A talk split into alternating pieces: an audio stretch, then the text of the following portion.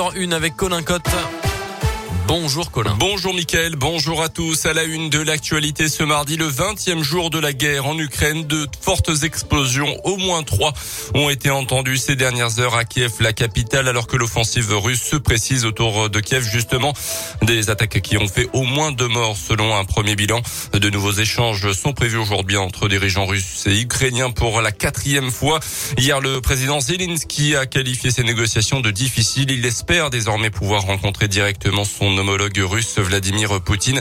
Notez qu'un nouveau volet de sanctions a été adopté hier par l'Europe avant son extension. Près d'un millier d'oligarques russes figuraient sur une liste noire interdisant leur entrée sur le territoire de l'Union européenne et autorisant également le gel de leurs avoirs. Les coups de pouce financiers se succèdent à moins d'un mois maintenant du premier tour de la présidentielle. Pour la première fois depuis 2017, le gouvernement a annoncé hier le dégel du point d'indice des fonctionnaires d'ici l'été prochain.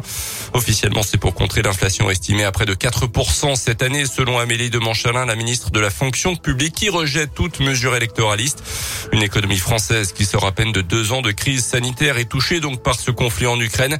Quel impact justement de cette guerre dans notre quotidien? On poursuit ce matin notre série sur Radio Scoop. Toute cette semaine, on tente de répondre à cette question en allant à la rencontre de celles et ceux qui sont concernés par la hausse des prix. Alors que le Premier ministre Jean Castex a annoncé une remise à la pompe de 15 centimes par litre à partir du 1er avril, nous sommes allés à la rencontre des automobilistes dans une station essence de la région Et visiblement, l'inquiétude est grande au sujet de la flambée des prix. Je viens d'avoir mon permis, euh, ça donne pas trop envie quoi. Mais bon, pour travailler, on n'a pas le choix. Bien sûr, ça m'inquiète. Je suis gérant d'une société, je mets un plein par semaine, c'est pas négligeable. Hein. Attendez, euh, là je suis à 103 euros. Hein. 17 litres, 37 euros.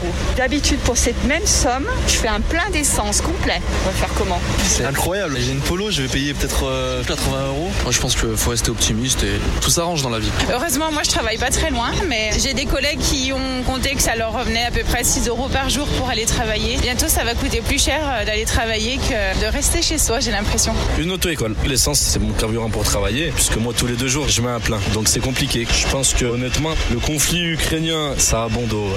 Selon Jean Castex, cette mesure sera mise en place en avril, permettra d'économiser 9 euros en moyenne sur un plein de 60 litres. Dans l'actualité également, chez nous à Villefranche-sur-Saône, une macabre découverte. Le corps sans vie d'une femme de 27 ans retrouvée dans une habitation du centre-ville. C'est la mère de la victime qui avait prévenu les secours inquiets de ne pas avoir de nouvelles de sa fille selon le progrès. Un homme âgé de 25 ans qui était sur place au moment de l'arrivée de la police aurait tenté de mettre fin à ses jours. Une enquête a été ouverte.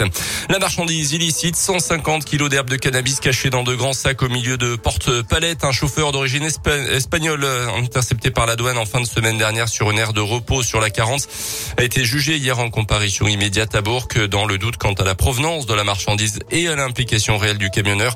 Le tribunal de Bourg l'a finalement relaxé. Le routier a expliqué à la barre ne pas comprendre la présence de cette drogue dans son chargement, estimant selon le progrès que la drogue a pu être chargée lors de ses arrêts depuis l'Espagne ou à la frontière notamment.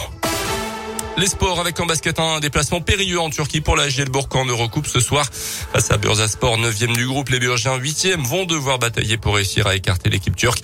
C'est à suivre à partir de 18h. En foot, Karim Benzema un peu plus dans la légende du foot français. L'ancien joueur de l'OL est devenu hier le meilleur buteur de l'histoire du foot français après un doublé inscrit contre le Mallorca en championnat avec son équipe du Real Madrid. Le Lyonnais totalise désormais 413 buts en club et en sélection, deux de plus que Thierry Henry.